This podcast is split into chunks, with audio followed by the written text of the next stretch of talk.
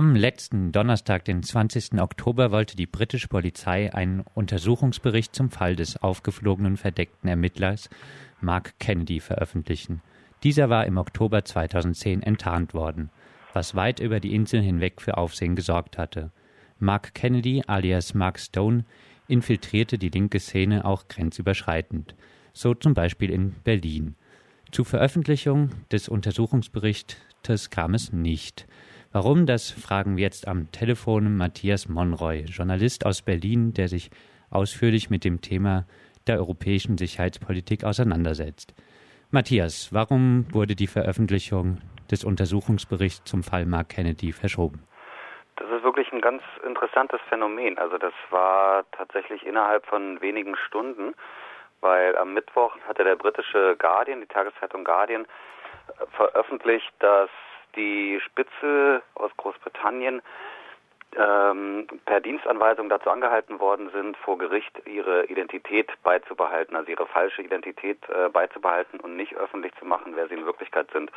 Das hat den Hintergrund, dass die Leute natürlich öfters auch die Aktivistinnen und Aktivisten zu Straftaten motiviert hatten. Das weiß man bei Kennedy ähm, und bei anderen Geschichten auch dabei gewesen sind, die dann vor Gerichten verhandelt wurden. Und um eben nicht aufzufliegen, haben sie eben weiterhin so getan, dass sie zur aktivistischen Szene gehören. Das Ganze hat auch die interessante Bewandtnis im Unterschied zu Deutschland, dass dort Anwälte, Anwältinnen auch mehrere Leute gleichzeitig vertreten konnten. Sowas geht ja hier nicht. Das hatte dann dazu geführt, dass fast alle der verhafteten Aktivistinnen und Aktivisten von der Kraftwerksbesetzung, bei der dann Mark Kennedy aufflog, also das waren 120 Leute von der gleichen Anwaltskanzlei äh, verteidigt wurden, unter anderem auch Mark Kennedy. Und brisant daran ist, dass die Polizeispitze, wenn sie dann eben mit Aktivistinnen und Aktivisten direkt zusammen vor Gericht stehen, natürlich auch Einblick in die Verteidigungsstrategie bekommen und dies sich die Polizei natürlich zunutze machen kann. Aber überdies ist eben auch noch rausgekommen, das hatte der Guardian auch enthüllt, dass in mindestens einem Fall einer der Spitze sogar unter Eid ausgesagt hat, also unter falschem Namen unter Eid ausgesagt. Naja, und diese Geschichten haben dann plötzlich für derart viel Furore gesorgt, dass die Polizei den Bericht kurzerhand zurückgezogen ist, obwohl er lange erwartet gewesen ist. Also das war kein unabhängiger Bericht, also man hätte davon jetzt sich auch nicht viel versprechen können, aber immerhin sollte er kritisch untersuchen, inwieweit Mark Kennedy ein Fehlverhalten vorzuwerfen wäre. Die Undercover-Polizistinnen hatten also eine Dienstanweisung ihrer Vorgesetzten bekommen, ihre falsche Identität auch gegenüber der Justiz beizubehalten. Wer wusste denn deiner Meinung nach von dieser Dienstanweisung? Nur die direkten Vorgesetzten oder wer sind die Verantwortlichen? Ja, das ist eine ganz interessante Frage. Also dafür bräuchte es wahrscheinlich eine eigene Untersuchung, eine eigene unabhängige Untersuchung. Also von der Polizei kann man sich da wahrscheinlich nicht viel erwarten. Die Polizei hatte damals, als der Skandal mit Kennedy öffentlich wurde, mit Skandal meine ich jetzt zum Beispiel, dass er ähm, alle möglichen sozialen Bewegungen ausgeforscht hatte, dass er dort Wohnungen betreten hat, sexuelle Beziehungen eingegangen ist, sich ein bisschen da aufgeführt hat wie James Bond. Und ähm, viele Aktivistinnen, Aktivisten oder Bürgerrechtsgruppen hatten dann eine unabhängige Untersuchung gefordert. Dazu ist es nicht gekommen. Und das müsste wahrscheinlich tatsächlich eben nochmal von vielleicht Datenschutzbeauftragten, wem auch immer, äh, nochmal untersucht werden. Kann ich nicht sagen, wer davon letztlich wusste. Die Gerichte vermutlich nicht. Wenn die Polizeispitzel vor Gericht per Eid aussagen und dann ihre falsche Identität beibehalten, dann ist das ja doch ein ziemlicher Eingriff auch ins Justizsystem. Gibt es da irgendwie Reaktionen, auch vielleicht von Richtern, Anwälten, Staatsanwältinnen? Also ich habe das jetzt die letzten Tage ein bisschen verfolgt, weil mich das ja auch sehr interessiert, gerade für die Debatte hier in Deutschland. Aber im Moment ist das erstmal anscheinend untergegangen und wird so hinter den Kulissen verhandelt. Also man muss mal gucken, wenn der, wenn der Untersuchungsbericht dann doch nochmal kommt der Polizei, ob wie das Thema dann nochmal aufpoppt.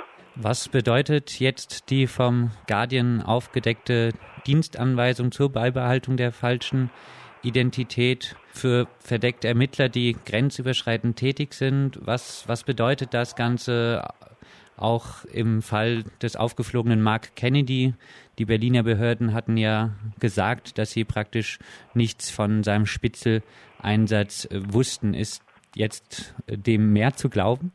Na, ich kann mir vorstellen, dass das tatsächlich so ist. Also das hatte der Berliner Polizeipräsident hier im Innenausschuss in Berlin auch gesagt, dass sie nie wussten, dass Mark Kennedy Mark Stone ist und das dann erst aus den Medien erfahren hatten. Und dass Mark Kennedy, also alias Mark Stone, eine Brandstiftung begangen hat, bei einer Demonstration eine Mülltonne angezündet hat, festgenommen wurde, dann eben gegen ihn also ein Ermittlungsverfahren lief und das wurde dann eingestellt von der Staatsanwaltschaft nach 153 Paragraph. Und das klingt jetzt alles schon ein bisschen verdächtig, aber ich glaube tatsächlich, dass die Staatsanwaltschaft davon nicht wusste und jetzt nicht einen heimlichen Anruf aus Großbritannien gekriegt hätte. Trotzdem ist das Ganze natürlich total interessant, weil so wie vor Gericht unter falscher Identität sich verurteilen zu lassen, ist ja so ähnlich wie zweimal wählen gehen. Also das ist ja wie, als hätte Mark Stone eine Wahlbenachrichtigung bekommen und Mark Kennedy eine Wahlbenachrichtigung.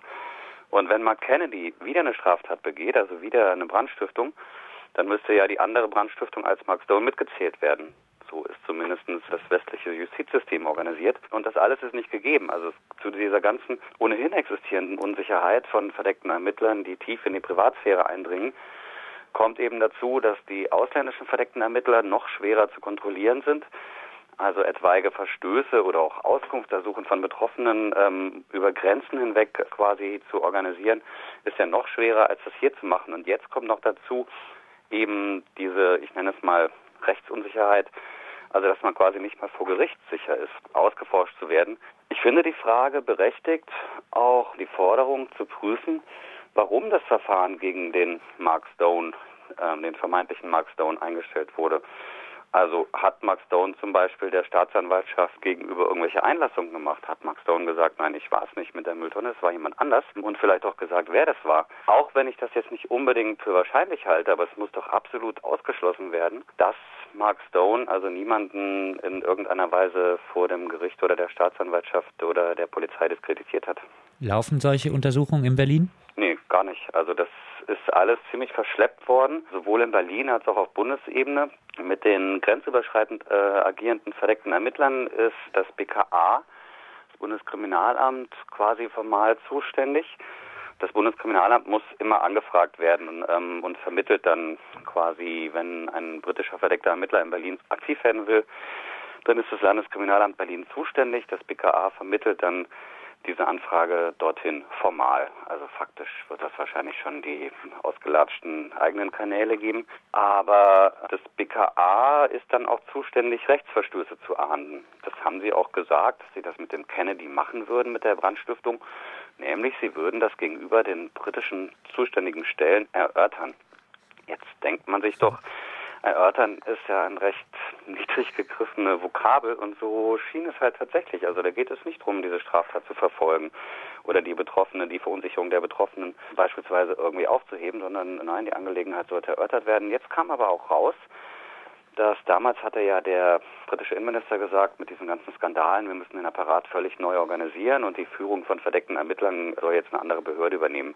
Daraufhin hat das BKA gesagt, ja, wir wissen jetzt gar nicht, mit welchen Stellen wir das erörtern sollen auf britischer Seite. Und soweit ich weiß, das kritisieren auch Bürgerrechtsgruppen in Großbritannien, ist diese Umstrukturierung nie passiert. Also die ganze Angelegenheit hängt in der Luft. Und ich meine, vom Erörtern ist sowieso nicht viel zu erwarten, aber nicht mal das ist anscheinend passiert. Also die Verantwortlichkeiten sind völlig undurchsichtig und was aus so einer Erörterung erfolgt, ist auch völlig offen. Der Fall Kennedy oder Mark Stone, wie er sich in linken Kreisen nannte, ist nicht der einzig bekannte Fall deutsch-britischer Spitzelzusammenarbeit. 2005 hatte das Landeskriminalamt Berlin mehrere Spitzel zum G8-Gipfel in das schottische Glen Eagles geschickt. Allein 13 verdeckte Ermittler aus Großbritannien infiltrierten linke Bewegungen beim G8-Gipfel 2007 in Heiligendamm. Derzeit wird über die Verabschiedung einer EU-weit gültigen europäischen Ermittlungsanordnung verhandelt. Polizeien der Mitgliedstaaten sollen dadurch ermächtigt werden, andere Regierungen zur Hausdurchsuchung, Abhörmaßnahmen oder verdeckten Ermittlungen aufzufordern. Der Einsatz eigener verdeckter Ermittler in anderen Mitgliedstaaten soll erleichtert werden. Klingt ja erst einmal so, dass diese Initiative von einigen EU-Ländern auch bei Deutschland und Großbritannien auf Freude stoßen müsste. Dies ist aber nicht der Fall. Warum, Matthias? Na, mit diesen EU-Regelungen ist es so, dass die versuchen, einheitliche Standards in allen sieben Mitgliedstaaten zu etablieren. Also so wie du gesagt hast, dass halt beispielsweise bei einem, sagen wir mal, grenzüberschreitenden Protest irgendeine Polizei, sagen wir mal, Spaniens ermittelt, dann auf deutsche Verdächtige stößt und dann die deutsche Polizei damit beauftragt, eine Hausdurchsuchung ähm, bei den Leuten durchzuführen beispielsweise. Also eine Hausdurchsuchung wäre ähm, davon gedeckt, aber auch eine Online-Durchsuchung ähm, wäre davon gedeckt. Das findet natürlich auch statt. Das ist aber auf Grundlage bilateraler Verträge oder Verträge, die wenige Länder unter sich abgeschlossen haben und zukünftig soll es eben EU-weit vereinheitlicht werden. Das bedeutet aber im Falle der verdeckten Ermittler auch, dass diese mehr vom Justizsystem erfasst werden. Diese Richtlinie, von der du gesprochen hast, ist eigentlich genau genommen keine Richtlinie zur Polizeizusammenarbeit, dieser Ermittlungsanordnung, sondern der Justizzusammenarbeit. Dadurch ähm, hat das Ganze natürlich auch gewissen Standards zu genügen.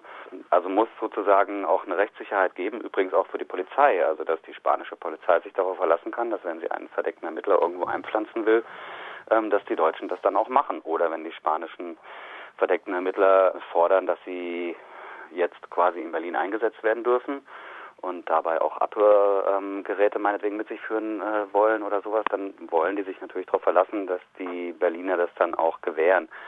Und das geht Deutschland zu weit. Man möchte doch gerne ähm, die Hoheit darüber haben, übrigens auch Großbritannien. Und es gibt jetzt einen Papier, gemeinsames Papier von Deutschland und Großbritannien, wo sie halt sagen, die ganze Sache soll aus dieser erwähnten Richtlinie herausgenommen werden. Das ist jetzt erstmal ein bisschen Verhandlung, das wird wahrscheinlich doch drin bleiben, aber es wird einen extra Paragraphen kriegen, es wird dann drin stehen, ähm, man möchte ein bisschen mehr Messenspielraum, das Ganze muss aber sehr vorsichtig gemacht werden, irgendein Blabla, was man dann später wieder so ein bisschen, wie man es braucht, verbiegen kann. Was ich daran aber interessant finde, ist, dass es wieder ein Hinweis ist, dass die deutsch-britische Spitze-Kooperation äh, sehr, sehr weit entwickelt ist und auch so eine Art Pionierarbeit leistet in der grenzüberschreitenden Spitzelei.